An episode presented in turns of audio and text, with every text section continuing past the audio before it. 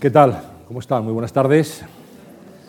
Les damos la bienvenida, ya esto es habitual, ¿eh? un mes más, estamos en las conversaciones de la Fundación Juan March. Muy felices hoy de poder contar con un profesional de la talla, de la categoría de Martín Brasategui. Miren ustedes, eh, decía un torero, que fue algo más que un torero, Juan Belmonte, se torea como se es. Y yo creo que eso se puede aplicar a muchos órdenes de la vida. Se conduce como se es, se trabaja como se es y se cocina también como se es. Yo no he escuchado nunca a nadie criticar a Martín Berasategui. Es tan buen profesional, tan buen cocinero como persona, que es mucho decir. Y además yo me congratulo mucho de que en este marco, que ampara la cultura, la creación, el pensamiento, lo que tiene que ver con el mundo intelectual, tengamos hoy de invitado a un artista, a un artista de la cocina. La cocina es un arte efímero, sin duda, pero él hace que lo efímero sea duradero. Él es Martín Berasategui.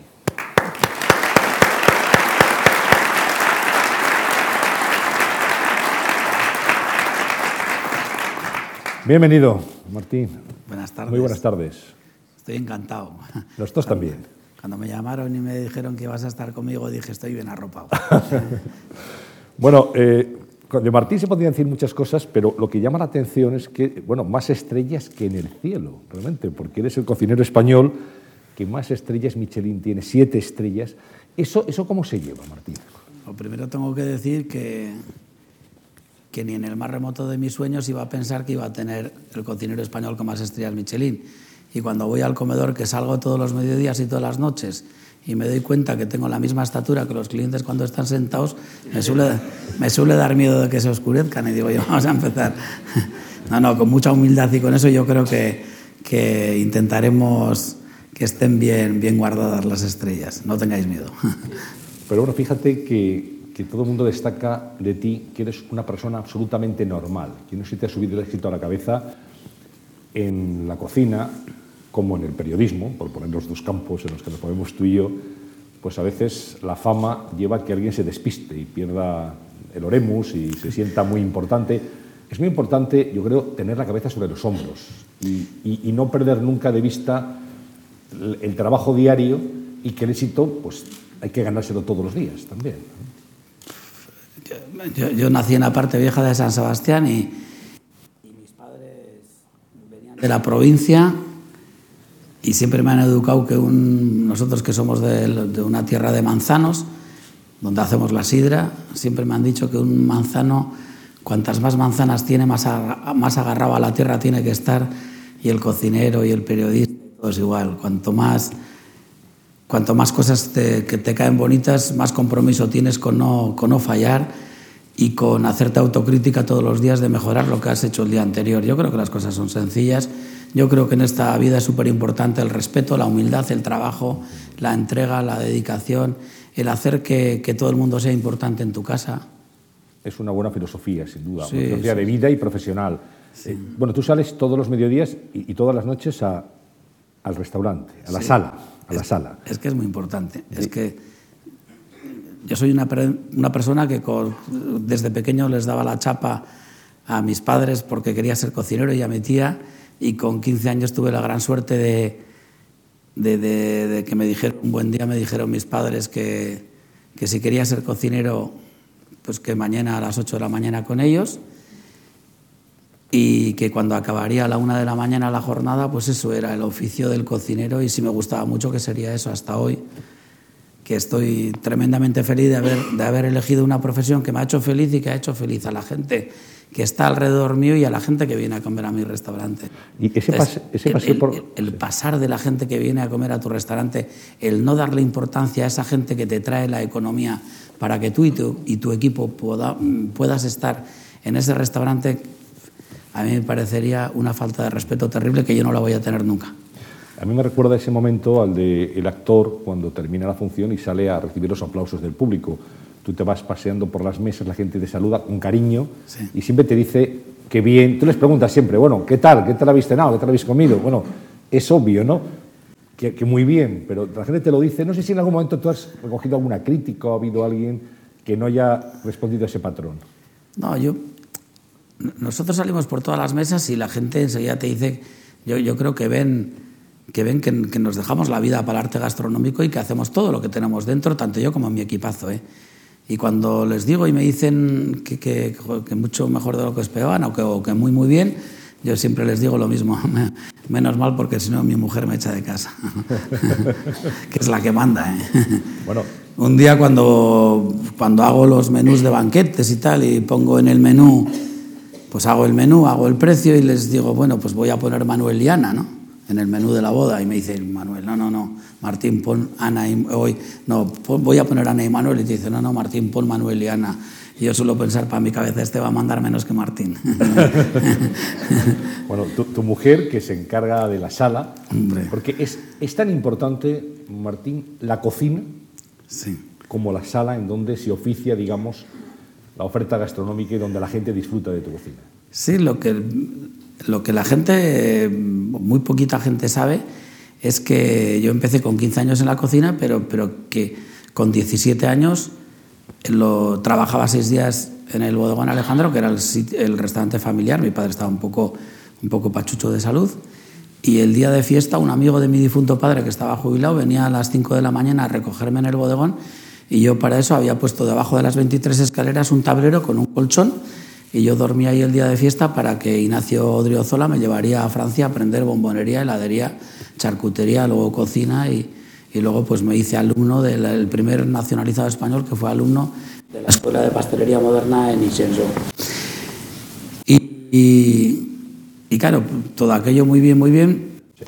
Y con 21 años, pues, pues un buen día, pues a mi madre y a mi tía, seis años más tarde, que ellas me habían sentado con mi padre me habían dicho que, que, si quería ser cocinero tenía que ir mañana con ellas a las 8 de la mañana.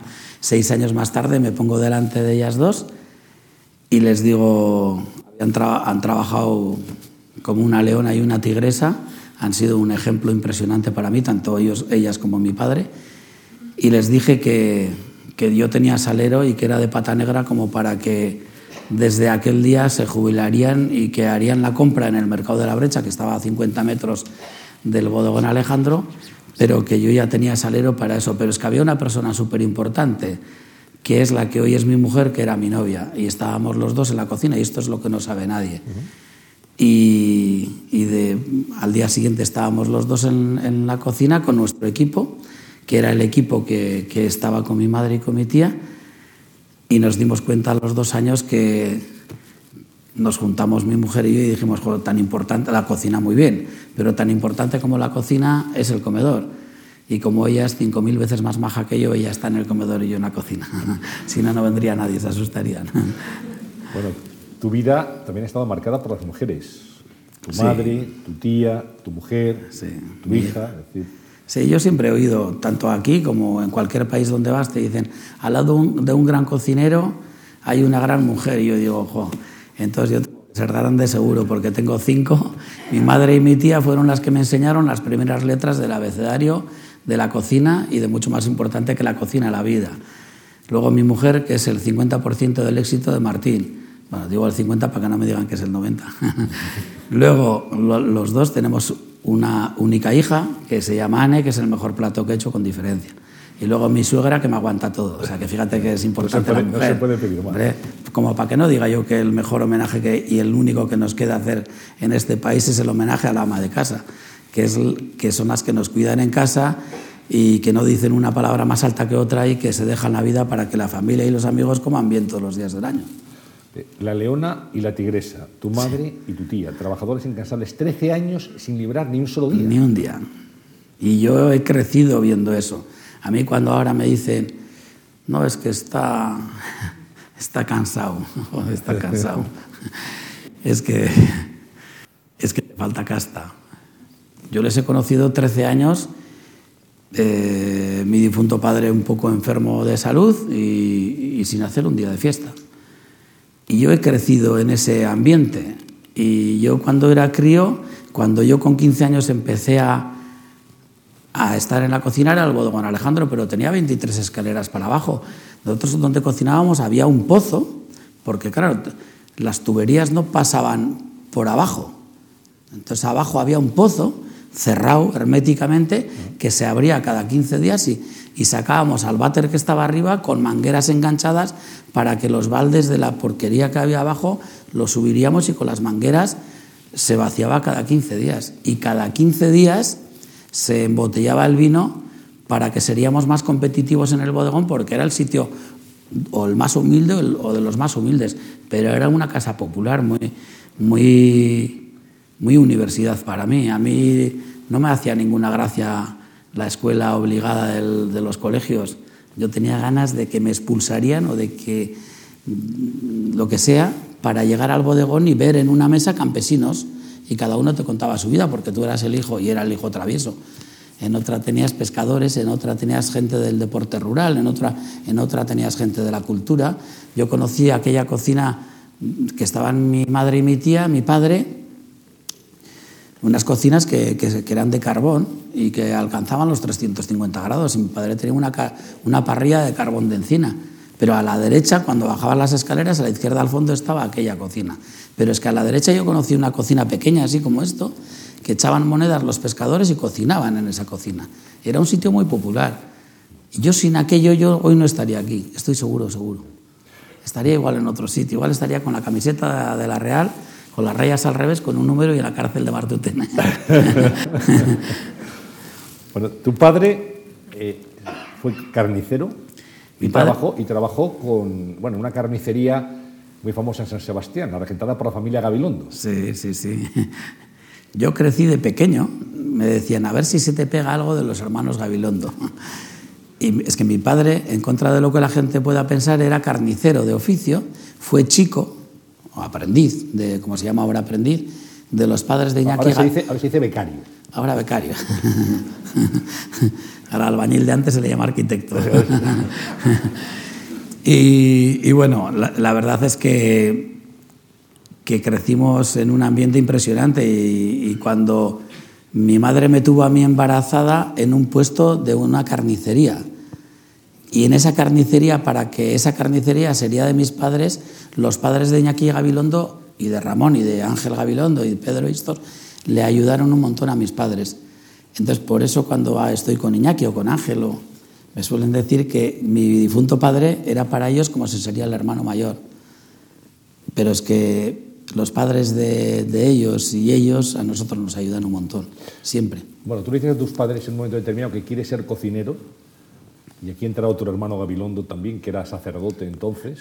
Sí. Y te dicen, a la hijo, a Segovia, a la granja. Sí, sí, no. Os voy a contar más anécdotas. ¿eh? Yo cuando era crío le jorobaba la cabeza a mis padres y a mi tía, diciéndoles que quería ser cocinero, pero claro, con 11 años y con 12, si le dices a tus padres, me dices a mi hija, y digo, está, chiflada como su padre. Y me, me llevó el padre Ángel Gabilondo, bueno, mi madre habló con el padre Ángel Gabilondo para que iría a la granja de San Ildefonso, la famosa granja de San Ildefonso, a Segovia. Y yo le decía al padre Ángel, yo le decía, que yo no quiero que yo no quiero estudiar esto, yo quiero estudiar cocina. Lo llevo en la sangre y yo no voy a hacer esto. Yo creía que me iban a dejar cuando venía de Segovia eh, entrar en la cocina y me llevé el disgusto de mi vida cuando me, me habían apuntado al colegio de Nuestra Señora del Buen Consejo Lecaroz, y yo estuve interno en Lecaroz. Entonces yo me enteré, le dije a mi madre, te voy a suspender todas, y a mi tía también. Y como yo soy testarudo, teníamos 10 asignaturas, y yo le suspendí las 10. Pero el padre, el padre Arrondo, que estaba en el colegio de Lecaroz, le, me dice un buen día, Martín, te voy a mandar una... Claro, porque yo me iba el fin de semana a ver a la Real, a, a, Tocha entonces. y me dice, te voy a mandar una, carta a, casa por, para que recuperes lo que no haces entre semana. Padre Rondo, que yo quiero ser cocinero. O sea, pero que cocinero. Y yo te voy a mandar una carta para que recuperes lo que no, lo que no haces entre semana. O esta es la mía. Digo yo, uff, mi padre me corta el cuello. Le cogí una botella de vino del bodegón, se la llevé al portero de casa que se llamaba Manolo, era un gallego que era súper majo, y le digo, Manolo, Manolo, que tengo un problema terrible. Toma esta botella de vino que está súper rica, pero tengo una loca que se ha enamorado de mí y me, va, y me, ha dicho que me va a mandar una carta. Y tú sabes el carácter del padre. La carta pone el colegio de, de- esta chica, que se llama Nuestra Señora Buen Consejo, Lecaro. Y era mentira, era el padre Arrondo que me mandaba la carta. Me dio la carta y al paso nuevo. y yo seguía viendo a la Real. Claro. Bueno, eh, dices que quieres dedicarte a la cocina, finalmente te sales con la tuya. El primer plato que cocinas son unas sopas de ajo, creo. ¿no?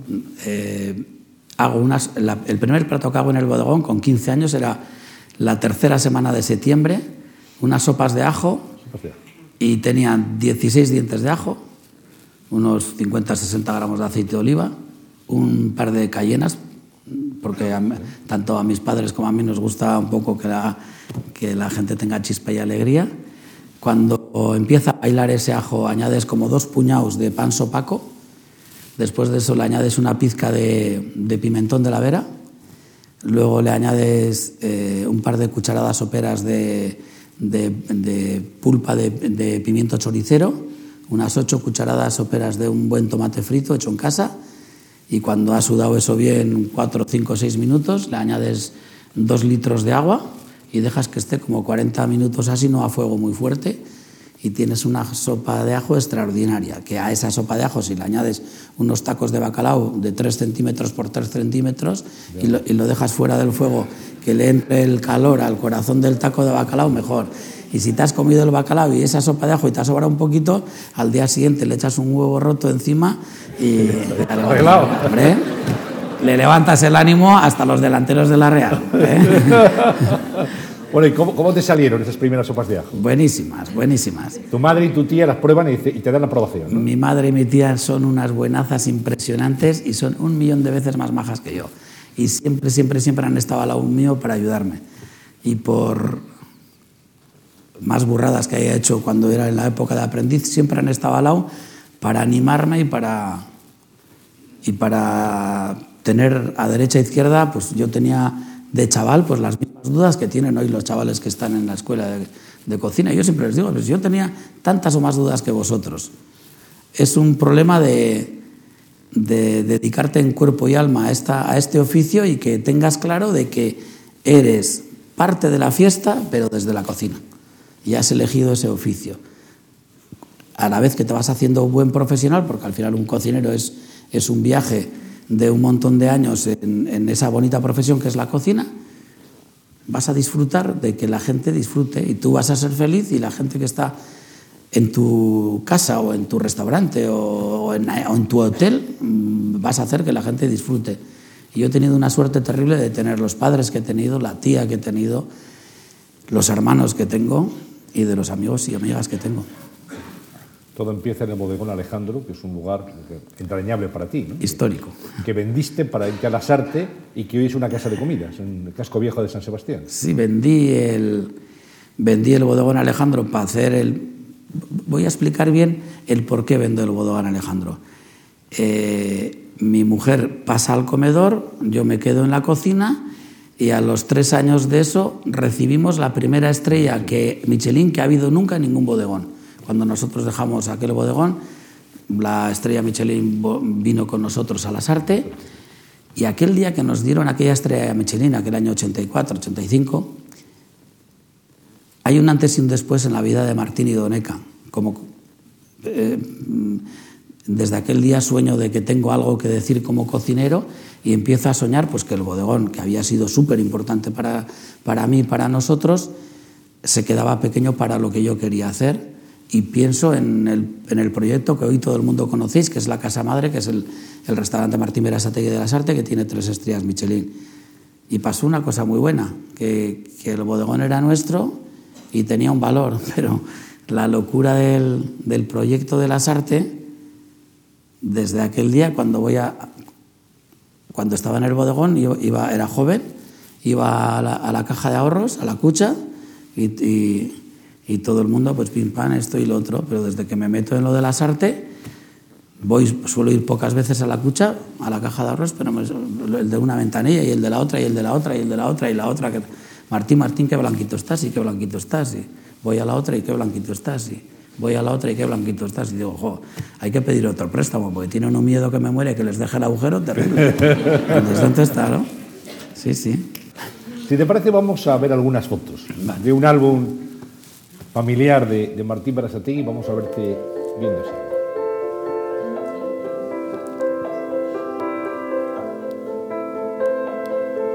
Ahí estás tú.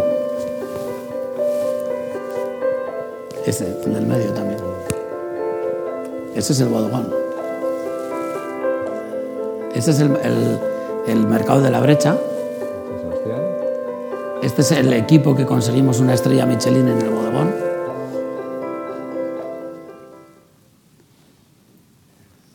Y, y, y parece mentira, ahí hay gente que hoy eh, están pilotando proyectos gastronómicos míos en el mundo. Es decir, ahí estaba Max y Max es el, el- jefe de cocina mío y el director del proyecto gastronómico mío en Shanghái. Y el proyecto de Shanghái es la ciudad de Shanghái en miniatura, en un jardín, y en el centro del jardín de la miniatura de Shanghái hay una casa de cuatro plantas con el nombre de Martín Berasategui. Oye, ¿cómo aceptan los de Shanghái la cocina de Martín Berasategui? Yo ahí estoy totalmente convencido de que más de un día voy a ver yo que se les ponen los ojos redondos, seguro. seguro. Están súper contentos, son gente súper maja. Eh, yo suelo decir que, que la filosofía del chino es súper importante porque tienen unas ganas de superarse, de convencer todos los días y para mí es una experiencia impresionante y les quiero un montón porque, porque desde el primer segundo que me han conocido hasta hoy se están portando conmigo impresionantemente bien. ¿Y qué tipo de cocina haces allí? Hago una, coci- hago una cocina de un cocinero de autor vasco con un hilo conductor vasco, pero con un respeto terrible a la cesta de la compra que tengo allí. Y, y hay cocineros chinos que se han formado conmigo en la, en la cocina de la Sarte, que son los brazos derechos e izquierdos de, de Max, que son los que llevan el proyecto de Martín Berasategui en Shanghái. Yo todas las semanas me dirijo con ellos por videoconferencia en una sala de videoconferencia que tengo pegando a la cocina mía de las Artes. La cocina mía de las Artes tiene 350 metros cuadrados de cocina para dar de comer a los 40 comensales, tiene 150 metros cuadrados de banco de pruebas creativo, tiene a 3 metros de la cocina un estudio de televisión para programas de televisión y tiene una pequeña sala de videoconferencia también pegando a la- al estudio de televisión. Es como una ciudad casi, ¿no? No, es, es un chiflado de cocinero que todo lo que se ha dejado la vida para, para intentar ser el mejor cocinero que pueda. Vemos más fotos, si, si te parece. Vamos comentando también. Este es el bodegón Alejandro, después de haber hecho la obra y, y yo, pues un poco para que veáis, pues son imágenes impresionantes. Estos son poetas vascos. Este es el famoso Lizaso.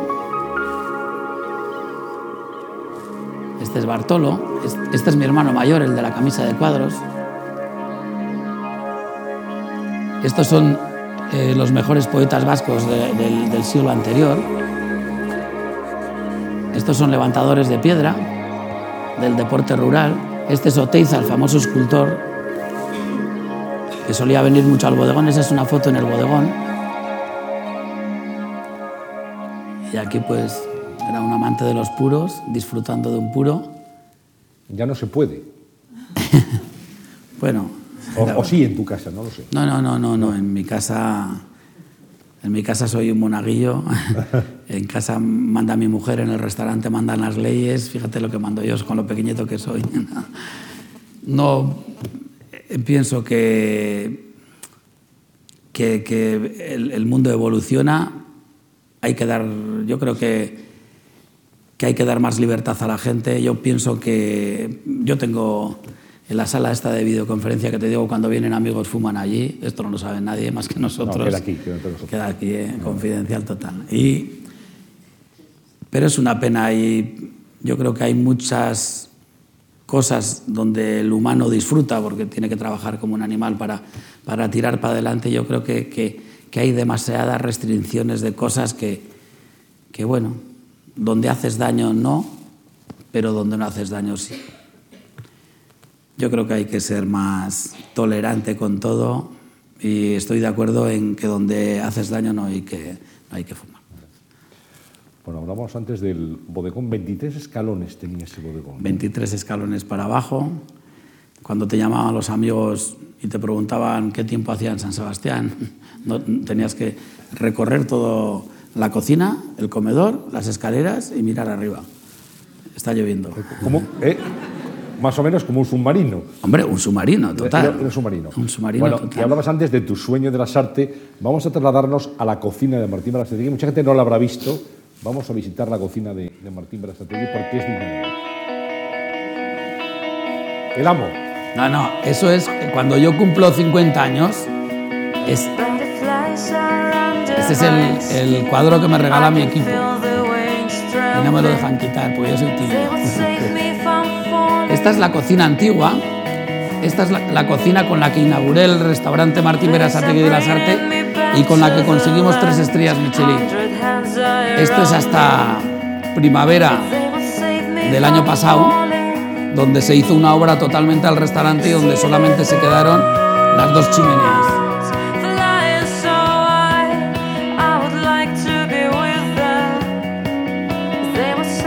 Estos son los famosos raviolis de chipirón.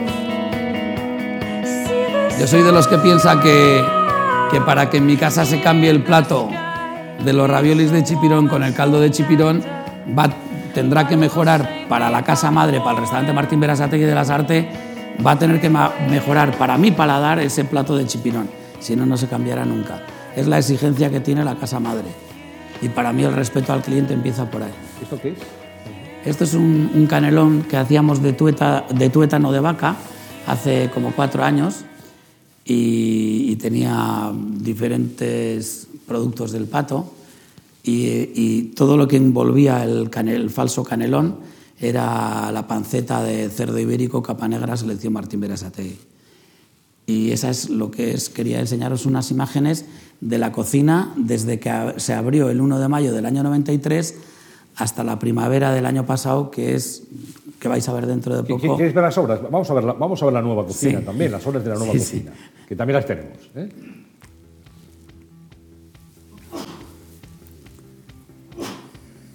Lo puedes comentar. Es una cocina que tú estudiaste, pensaste y soñaste. Esta es una cocina pensada en el año 90, 91, 92. Fue un proyecto de dos, tres años y ese es mi hermano mayor. El, es, no, este no, este es. Y bueno, estos son los técnicos que hicieron la cocina, son los de TPB. Y el estilo de la cocina, la manera de, de actuar en la cocina es la misma, pero tenía, tenía muchísimas ganas de darle una limpieza totalmente, total al restaurante porque es un restaurante que ha trabajado mucho y al final las cosas se castigan a base de usarlas y, y tenía muchas ganas de, de, darle un aire nuevo total, menos a las dos chimeneas antiguas porque es imposible mejorarlas. ¿no?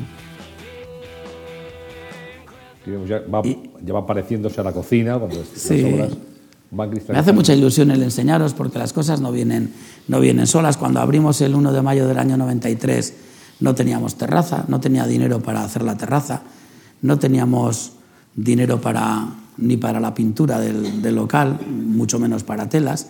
Entonces, el 1 de mayo del año 93, y con eso se consiguió la primera, la primera estrella Michelin, se pusieron las paredes con la pintura que medio regalaba el gobierno vasco para los pisos de protección oficial. Hicimos la cocina sin hornos, porque no teníamos dinero para acabar la obra. Y a la vez que iban corriendo las semanas, con el mismo estilo que tuvieron mi madre y mi tía muchos años antes, yo sin cerrar ningún día el restaurante, pues conseguimos esa estrella Michelin y eso nos hizo poder hacer la primera obra después de haber abierto el restaurante. Pero la vida es, lo único fácil es comer, beber y hablar, todo lo demás es duro, es difícil y cuando consigues las cosas pues, pues te dan triple, triple alegría, ¿no? Y, y el, la primavera del año pasado hicimos la obra esta que vais a ver con una ilusión terrible y es lo que nos ha cargado las pilas, lo que nos hace estar con chispa, con alegría y siempre de pata negra. Bueno, pata negra con platos tú decías que son casi inamovibles en la carta, ¿no? Son fijos. No, no, no. Eh, hay platos históricos y desde que conseguimos la tercera estrella Michelin, te viene gente desde cualquier esquina del mundo a probar la obra o parte de la obra de Martín Berasategui. Entonces, me gusta, me gusta respetar, me gusta respetar eh, grandes platos que se han hecho en casa. Luego, por supuesto, que ahora hay un montón de platos 2012 y finales del 2011. Y luego hay siempre, siempre, siempre, hasta el día que yo me jubile, hay dos platos que son homenaje a mi madre y a mi tía y que hay mucha gente que le gusta, porque al final son dos platos tradicionales. ¿Qué son? Que son los callos, los callos con morros que hacemos y unas cocochas de merluza en salsa en la carta de ahora. Pero igual vienes el mes que viene y te digo que son las, las manitas de cerdo rellenas de cebolletas y trufa. ¿La vas cambiando? Voy cambiando, sí, sí tienen mucho salero todavía, tienen 86 y 82 años, pero ya quisiera firmar yo y que tenga yo la mitad de salero que ellas. ¿Y van a, van a comer a tu casa? Sí, por supuesto, por supuesto, y disfrutan un montón. Son gente de una filosofía que nos la han trasladado a los cuatro hijos, de disfrutar segundo a segundo de todo lo que te pasa en la vida. Y a mí cuando me dicen, pero si te invita una amiga, menuda putada le haces a, a tu amiga que te invita a comer, que va al revés. Desde el momento que me abren las puertas de su casa y me da todo lo que tiene dentro, yo soy de los que disfruto un montón. De la amistad, de que te han abierto las puertas y de que te ha hecho todo lo, que, todo lo mejor que puede. Yo cuando se critica a gente que no sabe cocinar mejor, pero que se deja en el pellejo, me da una pena terrible. O sea, yo suelo decir, ¿qué pasa? ¿Que mi madre y mi tía tenían menos mérito que el hijo? Ni loco, pero ni loco. Y daban todo y más para que la gente estaría a gusto. Desde ese momento a todo el mundo respeto. Otra cosa es que le des cera al que sea listo con acento en la S, que se está tocando todo el día la guitarra y no hace nada. Pero al que trabaja hay que respetar. ¿Y cómo es el proceso de trabajo para crear un nuevo plato en tu casa en la carta 2012, por ejemplo, ¿cómo, ideas un plato tú con tu equipo? ¿Lo probáis? ¿Quién lo prueba? ¿Cómo le eh, digamos, el, visto bueno para que salga después a la carta? Es muy fácil. Todo esto empieza en el bodegón, eh, en el bodegón Alejandro. Eran, las, las, medidas eran reducidas, pero, pero yo siempre he sido muy riguroso y todos los restaurantes tienen primeros platos, pescados, carnes y pastelería. Yo siempre he tenido una añadida desde hace un montón de años que es el banco de pruebas creativo. Entonces, todos los domingos yo me reúno con los responsables y planifico lo que es, planificamos lo que va a ser toda la semana. Y se planifica las cinco partidas. Primeros, pescados, carnes y pastelería y banco de pruebas creativo. y cada partida tiene su responsable su ayudante, sus becarios, sus responsables de, otros hoteles que tengo en el mundo y restaurantes que tengo en el mundo, que vienen a reciclarse con un calendario perfectamente hecho por responsables de esos calendarios. Y lo que en las artes era un banco de pruebas creativo de 150 metros, ahora hay un banco de pruebas creativo en Playa del Carmen, en el restaurante Paseo Martín Berasategui de la cadena de lujo de Meliá, que es Paradisus Dentro de 20 días va a haber dos, bancos de, pruebas creativos en Punta Cana, en el Fuego Martín Berasategui en el Pasión Martín Berasategui en Punta Cana. Hay en Shanghái un banco de pruebas creativo. Hay en Sevilla, en el Hotel M, en el restaurante Santo Martín Berasategui, si ve el padre Arrondo que me ponen al, al nombre del restaurante Santo Martín Berasategui, le sacan tarjeta roja. Ahí hay otro banco de pruebas creativo. En el restaurante MB del Hotel Abama en Tenerife también hay otro banco de pruebas creativo. En el restaurante Las Arte del Hotel Condes de Barcelona hay otro banco de, prueba, un banco de pruebas creativo y ese tiene dos estrellas Michelin también y tiene el nombre de Las Arte porque Las Arte es el pueblo que me acogió a mí para poder hacer el sueño de Martín Berasategui de Oneca para hacer algo como cocinero. Si la Sarte no me hubiese abierto las puertas para poderme dejar hacer lo que yo quería como un cocinero chiflado que quería hacer algo que hasta entonces nadie había pensado que, que, se podía tener 600 y pico metros de cocina donde hay 500 más, la, más lo de la televisión, más lo otro, pues tuve ayuda del pueblo de la Sarte. Cuando fui a Barcelona me dijeron, Martín que no se puede poner porque, porque lo tenemos en la Sarte País Vasco. Me dijeron algo, algo que, que tú quieres mucho y dije las artes en reconocimiento y en agradecimiento a, que me habían dejado hacer más que un sueño hecho realidad. Luego el restaurante donde el, caserío donde vivíamos, que es donde se hace el restaurante Martín Berasategui de las Artes, se llamaba Loidi. El segundo restaurante que hago en Barcelona se llama Loidi. Y, estoy tremendamente contento de, de, ser auténtico y de, y de ser agradecido. Al final, en esta vida, si no eres agradecido, solo no llegas ni de aquí a esa pared. Te hace falta de muchos Martínez Verasategui a derecha, izquierda, adelante y detrás. Y tienes que tener gente, gente implicada en tu proyecto, hacer creer que todo el mundo es importante y que estamos en, estamos en un, en un país donde un tanto por ciento elevado de lo que te dicen de cosas que van a pasar malas nunca pasan. Entonces yo soy de los que cuando me sale el grano entonces me voy a la farmacia, pero antes no. Y que mi vida está llena de proyectos y esos proyectos hacen que tengas una actitud vital para que, para que estés en forma y que, y que estés con garrote. Hablas de las artes, donde vives, San Sebastián, donde naciste, el paisaje, el País Vasco, Donosti, está también tu personalidad, en tu vida y en tu cocina.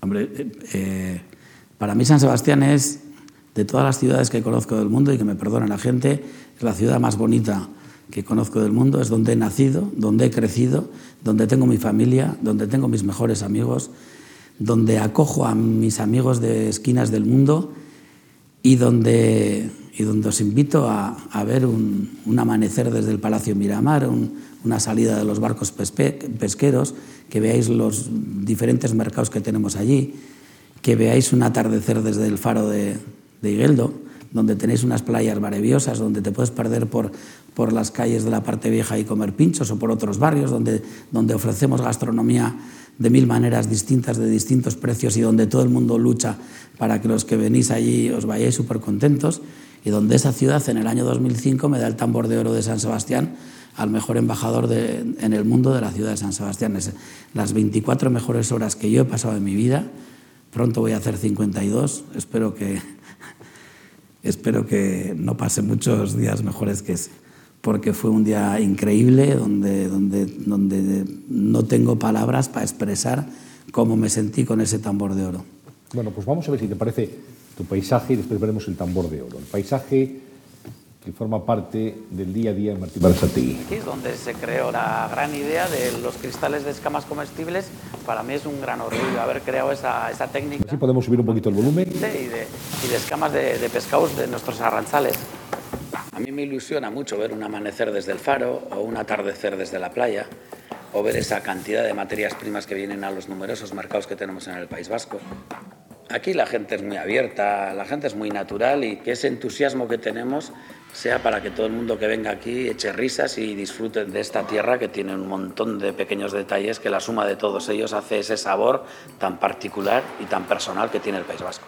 Un sabor desde luego muy característico, muy autóctono y que tú conoces bien porque tú eres un, un gran andarín, si me permites la expresión. Sí, sí, sí. Todos los, días me, eh, todos los días me obligo a andar un mínimo de hora y cuarto, entre hora y cuarto y tres horas. Soy de dormir poco. Me han dicho que cuando me lleven a Villaquita ya dormiré bastante. Entonces, me suele gustar estar en forma. Eh, para estar en la cantidad de líos que estoy metido hay que estar en forma. Sin estar en forma no se puede estar. Y tengo la suerte de, de que la mayoría de veces cuando voy a andar voy a dar ese paseo por la ciudad de San Sebastián, que puedes estar varias horas sin un semáforo, sin una cuesta, y me carga las pilas un montón y, yo creo que me da la energía esa que, todo el mundo dice, oye, ¿tú qué tomas? pues, pues el aire del Cantábrico y esa fuerza que te da el Cantábrico que, que la tiene San Sebastián. Y, y siempre digo lo mismo, que a mí me gustaría que si me dan para elegir el último aliento donde lo tengo que echar en esta vida, que lo voy a echar en San Sebastián sin lugar a ninguna duda. Y que me lo paso súper bien y que, es que no puedo, eh, no puedo expresar lo que, lo que me gustaría decir de esa bellísima ciudad que no es grande, que no tiene más de 180.000 habitantes y que tiene una gente que es abierta, que es tremendamente gentil, que te, que te lo dan absolutamente todo y que, y que yo les quiero un montón a todos porque han hecho posible este, este viaje de felicidad que he tenido yo. Si a mí no me hubiesen seguido en la época modesta de Martín, cuando era el sitio más barato de San Sebastián, me seguía la gente, entonces trabajaba con la gente de San Sebastián y alrededores. Si aquellos me hubiesen fallado yo, hoy no estaría aquí sentado. Entonces, cuando te dicen, joder, pero vas a, a enseñarles a cocinar para resolver en pocos minutos a sociedades gastronómicas, a hogares de jubilados, pero es que esos que están en los hogares de jubilados, cuando, cuando yo tenía 17 años y 18 y perdí a mi padre, eran los que me seguían en el bodegón. Sería súper desagradecido yo si no estaría a la altura hoy. Y me encanta cocinar para las amas de casa y para los amos de casa en la televisión. Me encanta dar recetas sencillas en, medios de comunicación para que la gente, siguiendo los sabios consejos que les doy, pues resuelva recetas que que de otra manera no las resolverías y que además las tienes con materias primas que las puedes comprar donde tú habitualmente haces la cesta de la compra. E intento ser transparente y accesible con, con, lo que sé, que es cocinar nada más. Bueno, tú hablas de, de tu ciudad, de San Sebastián, nos hablabas hace un instante de, del homenaje, del tambor de oro. Yo sé que estas imágenes que vamos a ver ahora te emocionan, te emocionan mucho porque son muy importantes para ti. Son estas.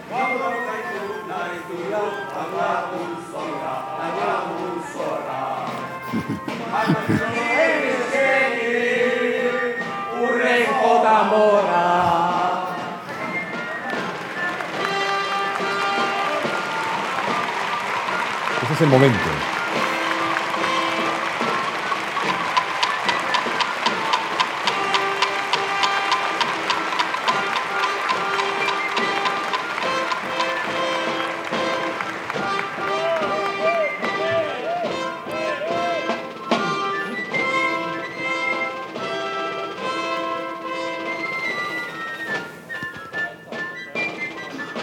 Digo yo que el alcalde de Nelorza te podía haber impuesto la insignia también, ¿no?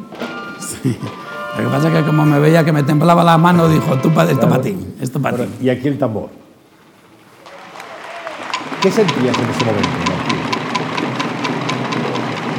Todo. O sea, te- te- todo lo que te puedas imaginar multiplicado por mucho. Uno de los momentos más felices de tu vida, sin duda. Las- el, el momento más feliz de mi vida, sin lugar a ninguna duda, las 24 mejores horas de mi vida y... Es que no tienes San palabras. Sebastián me concede un premio por contribuir a su buen nombre en el mundo. En realidad, yo debería darle el premio a San Sebastián, porque gran parte de mi vida y de mi felicidad se la debo a esta ciudad. Nací en la calle General Echagüe y empecé a saber de qué iba la vida y la cocina en el bodegón Alejandro, en el corazón de la parte vieja, con mis padres, tía y hermanos.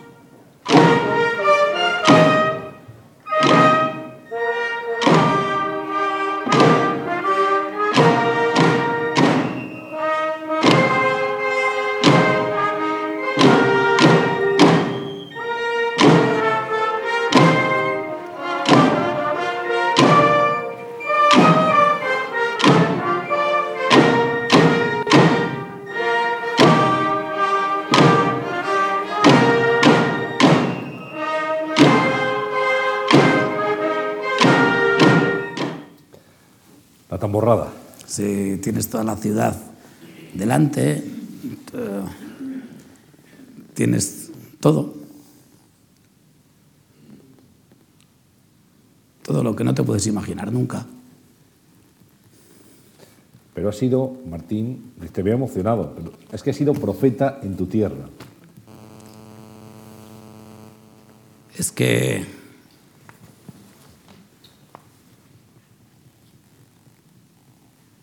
Hostia, y eso que ayer hice dos entrenamientos, ¿eh? Pero...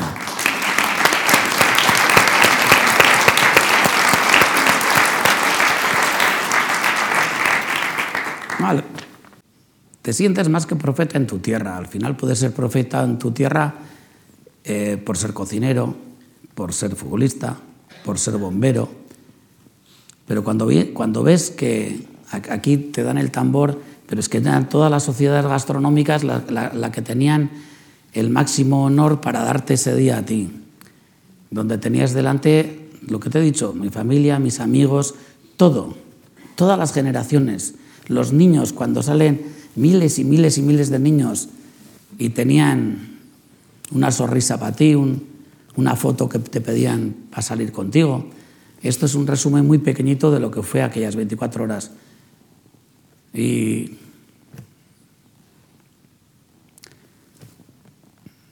piensas que es que solamente con ser cocinero y con ser persona conseguir todo eso, te parece, en un momento dado, te parece exagerado.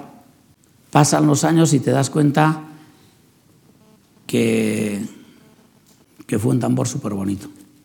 Me lo recuerdan, me lo recuerdan cada dos por tres y, y al final hay cosas que, que haces en la vida y hay gente que falta. Luego os contaré. No, al final pues notas eh, notas la falta de tu padre y luego pues os contaré al final de la charla algo que, que muy poquita gente sabe, pero que os la voy a contar. Yo la firma mía no la entiende nadie. Es una firma nadie. Pero hace 19 años me pidieron una firma legible. Y era justo cuando íbamos a abrir el restaurante de las artes que tanta suerte nos ha dado. Y yo de, falsificarle las notas a mi padre, hacía la firma que todo el mundo conocéis. Si se podría ver la firma... Está en el primer vídeo que hemos puesto. A ver ah, no, no, no, pero que no quiero sí, Es el arranque del primer vídeo, si lo tenemos. Y mi padre... A ver si la podemos poner. Es justo el primer vídeo. No, el vídeo anterior. También eres el amo. Eso está bien. Ah, es el anterior. Eh, no, no, está, está ahí, está ahí, está ahí arriba. Si veis ahí hay un Martín Berasategui. Sí, Y en ese Martín Berasategui veis que la T del TIN y la T del, del T está justo puesta normal. Mi padre hacía un 8 tumbao. Y esa firma la puse así para que sería más legible. Mi padre hacía la misma firma esa es una firma de mi padre y cada firma de muchas que habéis visto así es un homenaje a mi padre. Ahí está. La firma de Martín Berasategui. Sí, todo el mundo cree que es mi firma y no es la firma de mi padre. Es y es la firma que le hace el hijo en homenaje a su padre. Un bonito homenaje, sin duda.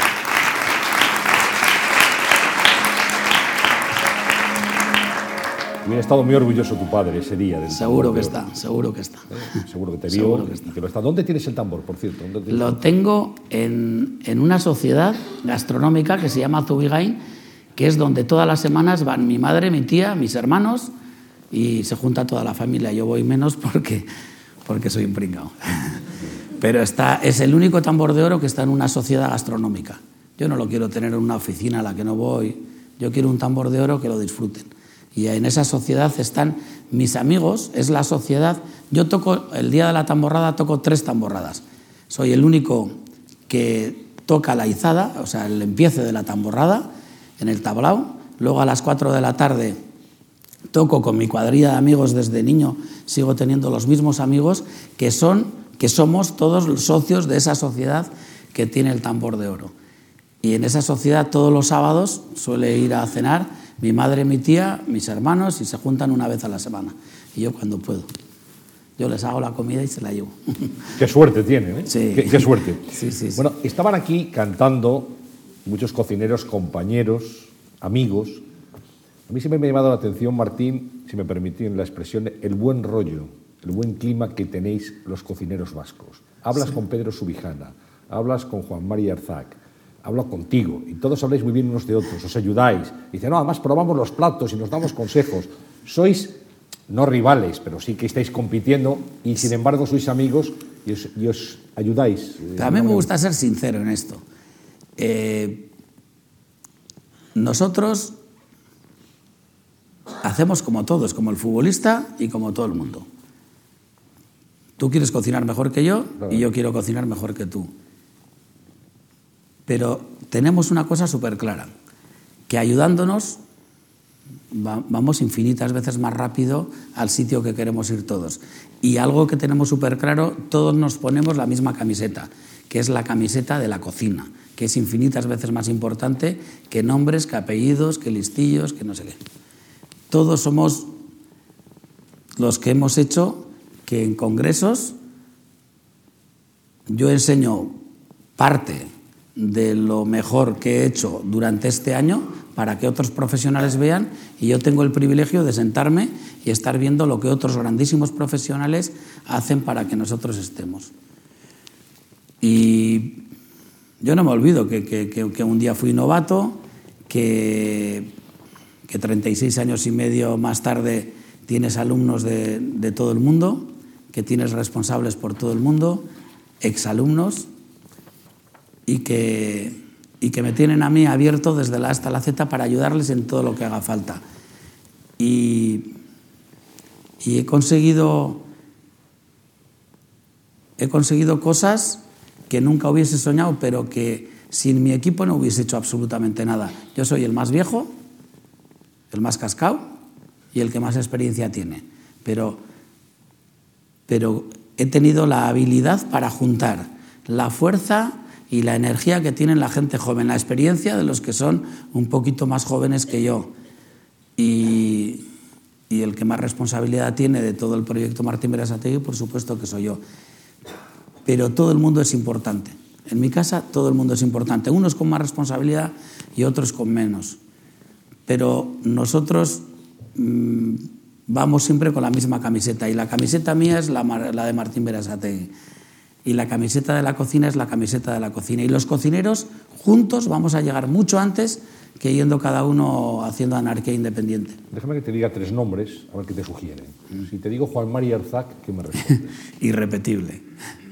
Irrepetible, el, a ver, entre comillas, el que empezó, el que, el que supo, el que supo salir fuera y y el mejor cocinero sin duda para mí del mundo con esa edad. O sea, tiene una edad donde cualquier cocinero que veas en el mundo hace muchísimo tiempo que ha tirado la toalla. Y él es un tío combativo, ilusión, tiene la misma ilusión que cuando era joven. Es un ejemplo para nosotros como, como cocinero y como muchas más cosas. Pedro Subijana un tío auténtico, un profesional impresionante, artista, vanguardista, un académico impresionante, unas cualidades humanas fuera de lo normal, muy noble, mucho saber hacer, mucho, muy profesional y, y una persona que que cuanto más te acercas, más le quieres, porque tiene un corazón que no le entra en San Sebastián. Bueno, y quiero darte un histórico también, menos conocido, Manuel Liza Echeveste. Manuel Liza Echeveste, de los cocineros que me hace recordar, pues, a estos tíos que lo han dado todo por la cocina, que no les ha importado eh, entrar en el, en este mundo de, del famoseo, de los que han sido transparentes y accesibles hasta decir basta, como persona inigualable y una persona que hace pocos, poco tiempo se ha jubilado y que tiene que estar tremendamente orgulloso y tremendamente satisfecho de que ha sido un cocinerazo, pero de los que a mí me gustaría un día poder decir, soy un poquito como mi amigo. Y luego están las jóvenes generaciones, gente que viene detrás de vosotros con muchísimo talento, que ha recogido el testigo muy bien.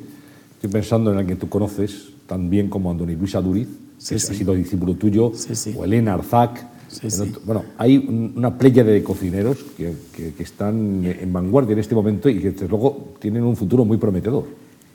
Un presente fantástico ya.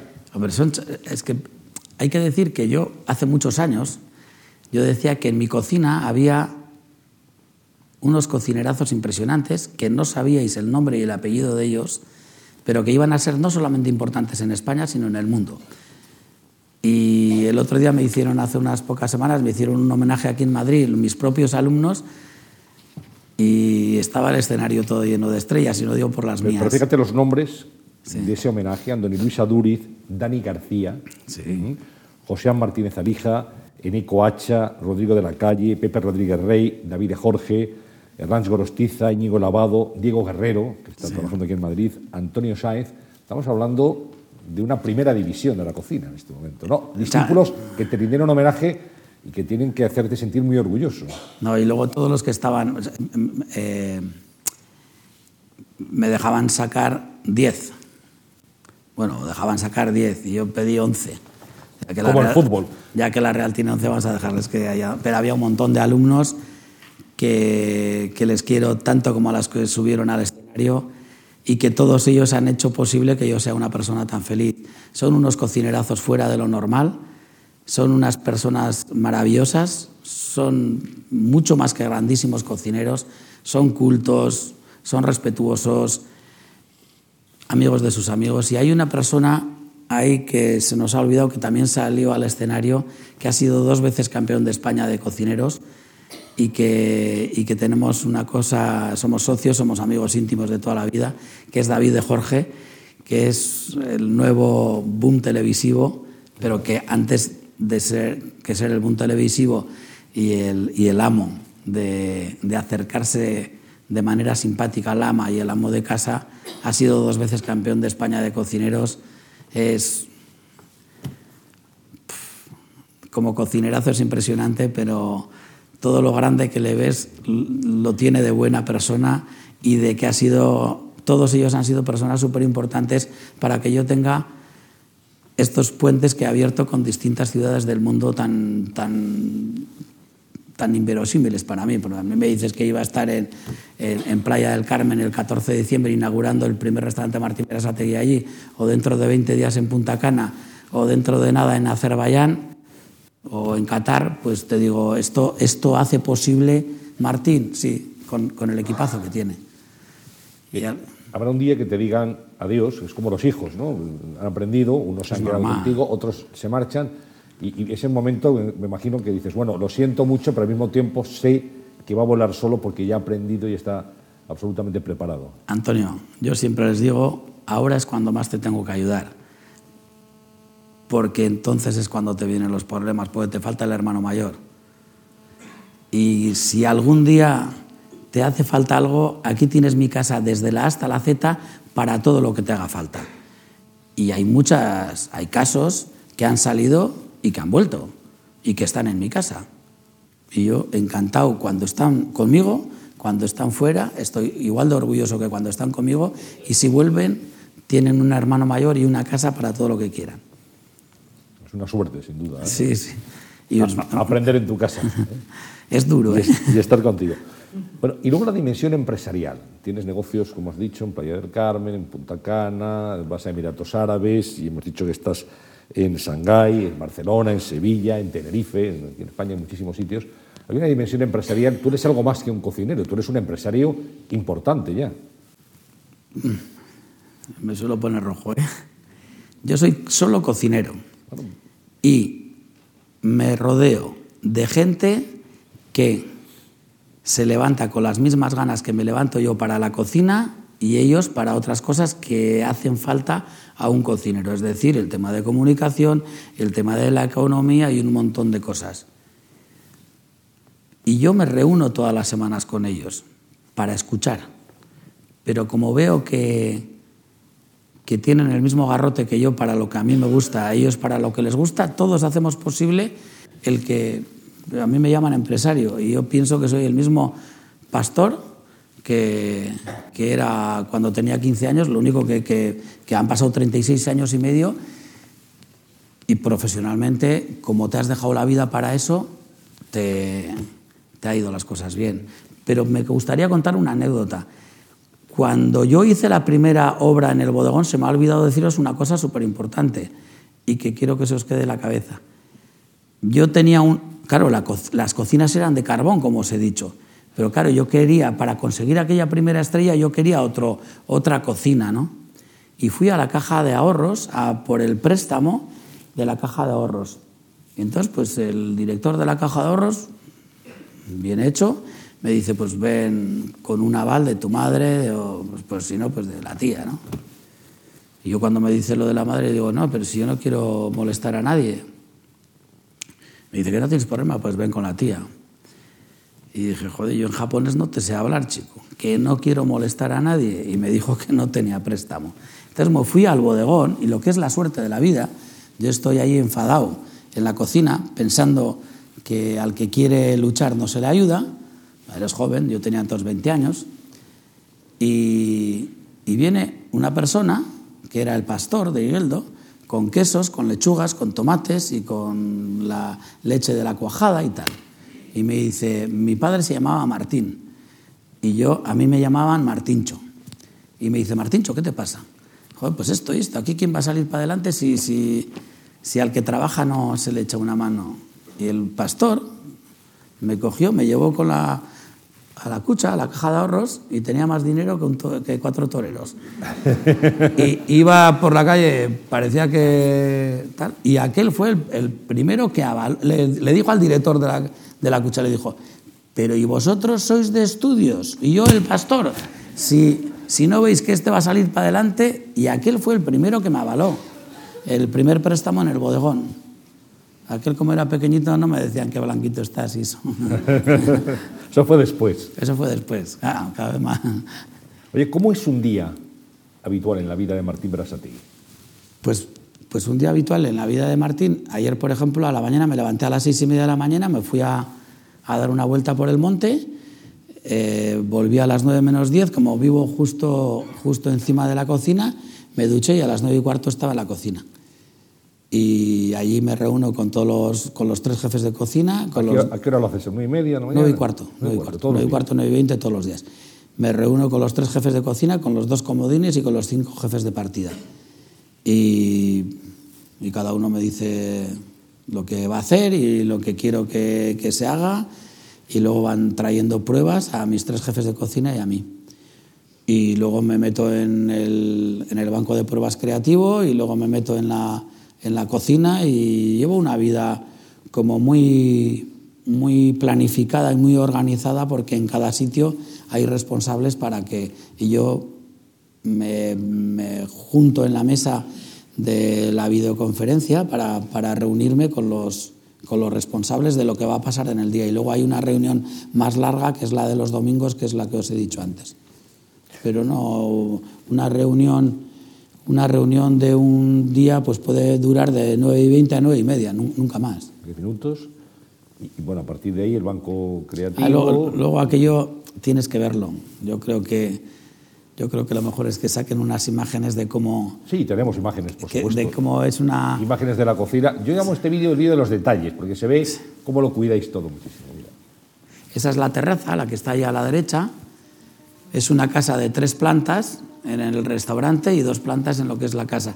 Y esta es la obra nueva. Esto es ya a partir de primavera. Esta es una de las dos chimeneas que os he dicho que es lo único que se ha quedado. Y este es el restaurante como está ahora, desde la primavera del año 2011. Estos son mis brazos derechos todo perfecto, la vajilla, la Este es el, primer sommelier, Antonio. Este es el director de sala, este es el segundo director de sala. Y este es el equipo de cocina. Eso es una la royal. Los cuatro que están alrededor mío son cuatro jefes de partida. Este, este es el comodín, este es el jefe de la partida de pruebas de la derecha.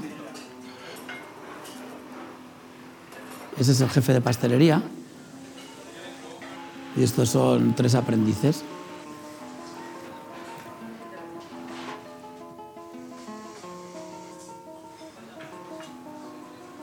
Ese es el jefe de pastelería. Esta es una becaria americana.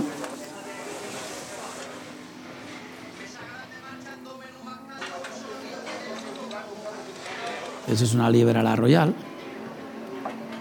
Este es el plato de huevos. Este es un restaurante que tiene huevos.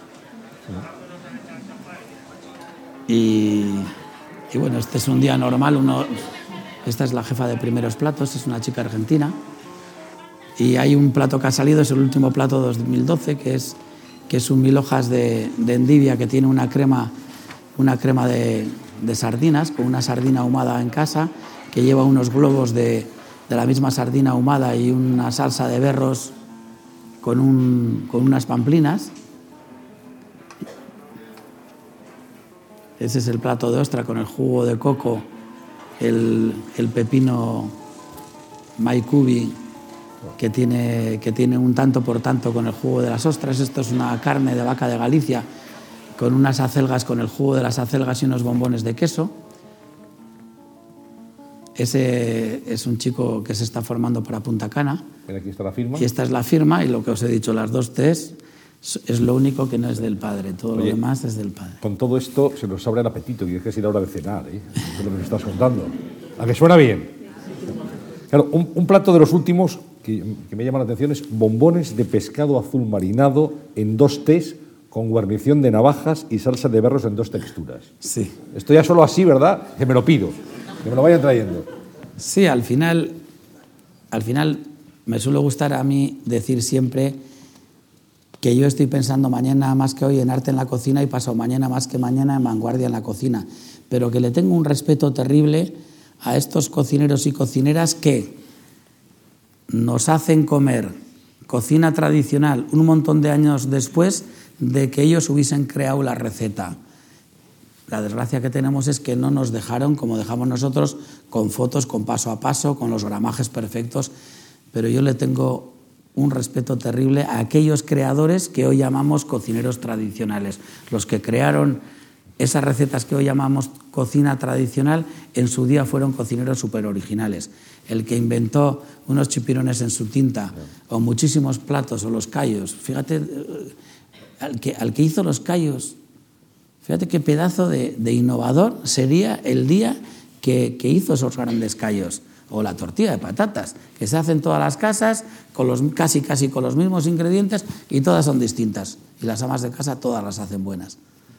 Es verdad. Es verdad. Hemos quedado en la reunión, el banco de pruebas, a la hora de comer. Después, ¿a qué hora coméis vosotros en el restaurante? Nosotros comemos a, la, a las 12 del mediodía, más o menos de 12, del medio, de 12 a 12 y 10 hasta la 1 menos 20, más o menos. Y no coméis lo de la carta, hacéis un, una comida para vosotros, digamos, distinta. Hay, hay quien come la comida del personal. Eh, no me gusta que nadie dé de comer nada sin que haya probado, porque es que cocinero que no prueba no es cocinero de Martín. O sea, el cocinero tiene que probar lo que te va a dar de comer. Si no, es como si a Fernando Alonso le tapas los ojos. Si nuestros ojos son nuestro paladar. Entonces, lo que más potenciamos y lo, que, lo más bueno que tiene que tener un cocinero es el paladar. El, el qué va con qué. El que tú sepas qué va con qué. Es súper importante que, que, yo sepa que con el chocolate va bien el espárrago verde, aunque a la gente que esté sentada le parezca que, que es una locura. No, no, el espárrago verde, las pipas de calabaza, todo eso le va bien. Que un kiwi le va súper bien, aunque en la cabeza os parezca mal hacer prueba. Coger un, un, un plato sencillo, abrís una buena ostra y cogéis el, el, puré de kiwi, hacéis un puré de kiwi, ponéis de base un poco de puré de kiwi, le ponéis una ostra, que eso se puede hacer en casa, y, le, y al jugo de la ostra le añades un poquito de, de cebollino picado, de perejil picado, y lo gelatinizas con un poquito de, de un poquito de hoja de gelatina. En pones, un momento. ¿eh? Eso es súper sencillo, abrir una ostra, la carne. Según para quién, ¿eh? Por favor. ¿Según para quién? Debe, bueno, debe estar buenísima la ostra. Buenísima la ostra. Ya veréis como a partir de hoy, cuando me veáis, me vais a decir, merecía la pena, Martín. Era más fácil que abrir el periódico. O sea, mañana ¿Sí? todos a gelatinizar, ¿eh? Ah, sí, no, sí, no quiero ver a nadie que no abra la hostia y la gelatinice en homenaje. Y si no cogéis el líquido, lo echáis en un vasito y probáis así el vasito para aquí. Bueno, ¿La tarde cómo es? La tarde, más o menos a las 5 de la tarde, así que es cuando yo acabo, me voy al estudio donde se hacen los programas de televisión, donde se preparan los programas de radio y donde se preparan las recetas que, a los medios de comunicación doy. Y organizo un poco qué es lo que quiero, cómo y, y sobre todo me gusta mucho charlar con el equipo. Me parece que el tema comunicación es súper importante con el equipo. Y luego pues subo arriba y estoy con mi mujer y cuando está mi hija con mi hija y con los suegros que son dos, dos fenómenos, dos inigualables, igual que mi madre y que mi tía y que mi padre, y que han sido personas que han sido vitales para que yo esté hoy aquí. Y luego pues a las siete y cuarto, siete y veinte bajo otra vez a la cocina y estoy en mi salsa. Un poquito, poquito más o menos es lo que pasa al mediodía. Nosotros cocinamos a la mañana para, para la gente que viene al mediodía y cocinamos a la tarde para la gente que viene a cenar. El, máximo lujo que tengo yo en el mundo es el restaurante Martín Berasategui de las Artes en el País Vasco. ¿A qué hora cenáis vosotros, el equipo? Ocho y media, de ocho y media a nueve menos veinte, hoy de ocho y media a nueve menos diez. A las nueve ya llega la gente, y empieza más o menos nueve es cuando, de nueve a nueve y media es cuando la gente viene. Algún francés que viene un poquito perdidito, que aparece allí y le damos tres pinchitos mientras le engañamos y nosotros seguimos cenando. Hay que echarle gasolina al coche, sino que... ¿eh? ¿Y hasta qué hora? Hasta las once es cuando se cierra la puerta del restaurante, pero claro, el que te entra a las once menos cuarto y te come el gran menú de degustación, pues, pues yo suelo salir el día que más pronto me voy a la cama es a la una, una y media, por ahí. ¿Y a las seis y media de pie ya? Sí, seis y media, siete menos cuarto, como muy tarde. Y luego, pues a la tarde, cuando voy a casa, pues si puedo dormir 40 minutos, pues duermo. Suelo notar un montón cuando hago una siesta de 30-40 minutos para la noche. Parece que es una tontería, pero ya la hago tumbado, estilo, estilo jabalí, tumbado. ¿Y cuándo libras? Libro, a ver, el restaurante de Martín Berasategui de las Artes se cierra domingo noche, lunes y martes. Pero yo no libro. Me gusta, tengo planificado a dónde voy ese lunes, a dónde voy ese martes. Y, y bueno, tampoco es que todos los domingos a la noche, todos los lunes y todos los martes salga a trabajar. Por ejemplo, los lunes colaboro en el programa de Carlos Francino y me lo paso súper bien hablando de cocina, que es de lo que sé, y, disfruto un montón con él y con su equipo. Y no sé, hago una vida normal, solamente que, que dedicada en cuerpo y alma a, a, lo que me gusta, que es la cocina. Oye, y un cocinero como tú, sé que cuidas mucho lo que comes, que cuidas la línea, que bueno, que sabes también lo que hay que tomar para, para no, pasarte de kilos nunca. Sí, eh, he tenido mucha suerte de poder hacer libros con dietistas y nutricionistas, de, que, de que este país tiene muchos y muy buenos, y he trabajado con ellos para hacer tres libros de dieta que hice y para otros libros de, otra, de otros temas de salud. Y, y aprendí y me vino muy bien para mi cocina el, estar toda la semana reunidos con ellos o lunes o martes. Y desde aquellas reuniones que tuve con ellos protesto una y mil veces todos los años el por qué no somos el país pionero del mundo que se queje menos de obesidad y de sobrepeso, que es un gran problema que tenemos no en este país sino en todos, y, y nos acercamos a los niños, a las escuelas, que va a ser las asignaturas más baratas que se van a poder a unos niños y van a crecer de manera distinta de cómo habéis crecido vosotros o yo. Y a, los niños hay que enseñarles. Y el futuro está en los niños. Nos corresponde ayudarles. Y donde más podemos ayudar es en la salud. Y para que tengan una buena salud tienen que empezar por alimentarse bien. Y los niños van a ser la primera generación que van a enseñar a los padres a comer. Porque se lo vamos a, porque se lo vamos a enseñar una unión que vamos a hacer dietistas y nutricionistas con cocineros, porque ellos saben lo que tenemos que comer y nosotros sabemos hacer que eso sea rico. O sea que los niños, se acabó desde mañana a hacernos caso. Hay que hacer caso, sin duda. Sí. Los niños y los no tan niños también. Hombre. ¿Y, tú has y, si, y, si, no, y si no me tendrán que pedir, me, tendrán que perdonar que en los en, en la pasta del libro se me olvidó poner hacer lo que digo y no lo que hago. Oye, Martín, tú has comido mosquitos y hormigas. He comido mosquitos hormigas. Cada, cada viaje que hago por el mundo siempre me recibe gente que me da todo lo que tiene dentro y me hacen ver la filosofía que tienen ellos como cocinero. Y yo soy de los que defiende que un japonés o un australiano o un chino cuando viene a las artes o viene a este, a este bonito país que tenemos, lo que quiere ver es la personalidad de ese cocinero al que vas a visitar. Al igual que yo cuando voy a Tokio me gusta ver la personalidad de un cocinero japonés. A mí no me gusta ver a un cocinero japonés que ha estado aprendiendo en España y resulta que hace la cocina de otro nombre y apellido que no es él. A mí me gusta cuando voy a Japón ver la personalidad y la sinceridad de un hilo conductor de un cocinero japonés. Y cuando ellos vienen aquí me gusta demostrar lo mismo. Es súper importante que tengamos, que estemos orgullosos de dónde hemos nacido, dónde hemos crecido y que esa parte que muy poca gente dice sea parte de nuestro equipo. Los pescadores, los buscadores de setas, los ganaderos, los campesinos, es que son parte de mi equipo. Si ellos me fallan, yo no cocino ni mi equipo como cocinamos. Y sin ellos yo no soy el Martín Berasategui que soy como cocinero. Y a mí me da una pena terrible cuando los cocineros hablamos de platos, hablamos de nuestra cocina, hablamos de cocineros, hablamos de cocineras, de pasteleros y los campesinos y los buscadores de setas y los que, los que cogen el cacao para que te traigan ese chocolate extraordinario con el que tú vas a acabar con unos postres terribles. Ese campesino, ese, esa limpieza con la que pescan los pescadores en este país, que te traen estos pescados extraordinarios. Si tratarían a bofetadas el pescado, no, el, el, el, finalizado del plato no sería, tan, no sería ni por el forro lo mismo.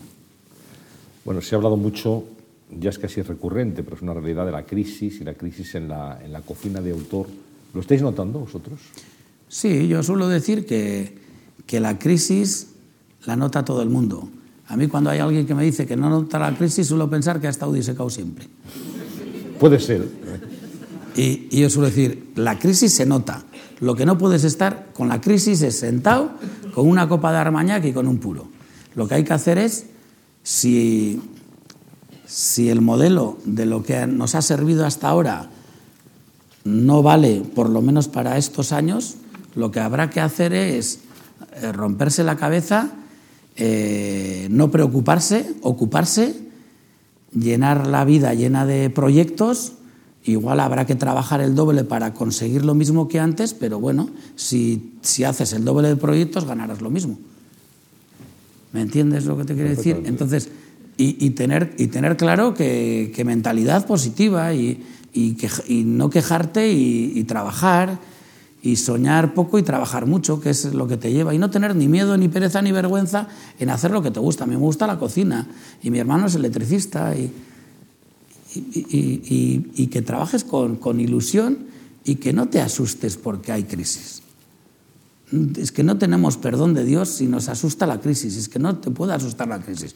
A la crisis le tienes que coger con valentía, mirarle de frente y lo que me ha servido hasta ayer, si no me sirve, voy a hacer más cosas. Igual cosas que antes con el modelo antiguo no lo hubiese hecho, pero ahora las tengo que hacer. ¿Y quién me dice que los caminos nuevos que estoy abriendo no son mejores que los que, que, los que hubiese abierto con la comodidad de que no hay crisis? Y que nadie me entienda mal, ¿eh? Pero hay un montón de caminos por hacer, hay un montón de cosas que están sin trabajar. Eh, ¿Quién te dice que el mundo del bocadillo, este país no puede hacer que, se, que viaje por el mundo?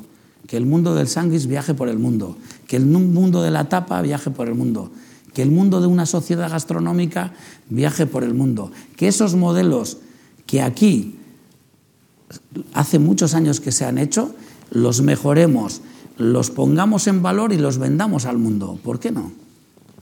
Pues ¿por qué no? Esa es una buena pregunta. Hay que ponerse manos a la obra y hay que trabajar. Estamos ya terminando, porque va a ser la, la hora de cenar y quise hacer las ostras estas. eh, gelatina, que ya hemos apuntado la receta. No hemos hablado de, de Ferran Adrià. ¿Qué te, te llevas con él? Yo me llevo súper bien con todo el mundo. A mí me parece el, el cocinero único, creativamente único, el que, el, que más, el que más caminos ha abierto, no solamente en este país, sino en el mundo. Eh, visionario, ha visto las cosas antes que los demás, tremendamente generoso. Eh, un tío que todos los años te enseñaba un montón de cosas que a todo el mundo servía. Tremendamente inteligente, generoso hasta decir basta.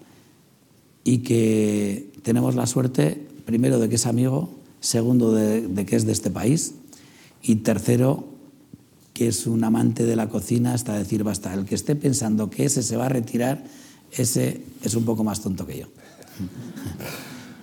Bueno, ¿y a cuánta gente ilustre has dado de comer, Martín, en tu casa? Muchísimos, muchísimos, pero, pero le doy un montón de importancia a que los Rolling Stone pueden venir a mi casa cuando quieran, pero que el esfuerzo que hacen esos dos chavalitos, esos dos novios de 20 años, que han hecho un gran esfuerzo para venir a comer eh, el gran menú de gustación o la, obra de Martín Berasategui como cocinero los dos últimos años, para mí eso no tiene precio. Entonces, has dado de comer a gente importantísima que pueden venir cuando quieren a mi casa pero los que más ilusión me hacen, sin quitarle mérito a los otros, a ver si me va a quedar vacío el restaurante, pero me le doy una importancia terrible cuando veo gente joven o cuando veo jubilados que de repente han ahorrado para venir, pues lo que te están oyendo, ¿no? Y, y os tengo que contar una, anécdota. A mí, la, la, la comida que me dejó marcado de por vida, un amigo que se despedía de dos amigos de la vida y lo celebró en la terraza de mi restaurante. Y yo he visto esa esquela a los pocos días. Y un amigo vino a despedirse de, sus dos mejores amigos a mi restaurante. Desde ese, desde ese día es imposible, aunque yo viva 50.000 años, que venga persona más importante que aquel que trajo a despedirse a dos amigos.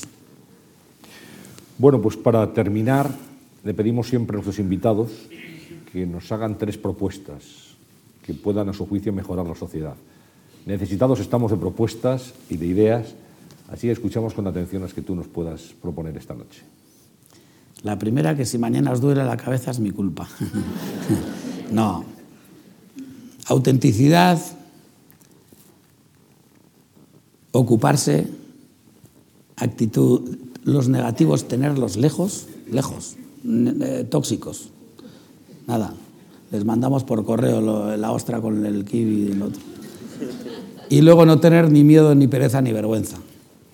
Yo creo que son, que son cosas impresionantes. Si yo a cualquier chaval joven que empieza la cocina le digo respeto, humildad, trabajo, implicación. Con eso solo yo estoy donde estoy. Muy alto no soy, pero garrote sí.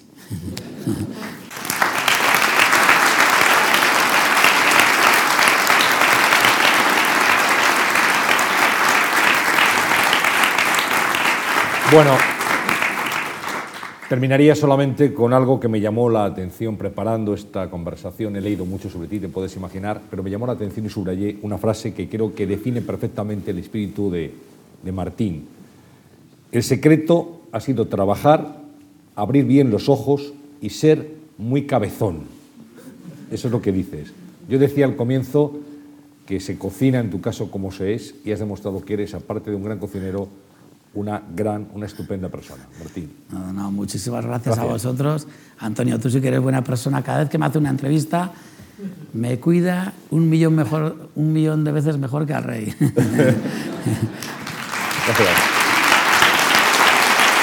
Gracias, Antonio. placer. Gracias a vosotros. Muchas gracias a todos. Gracias y buenas noches.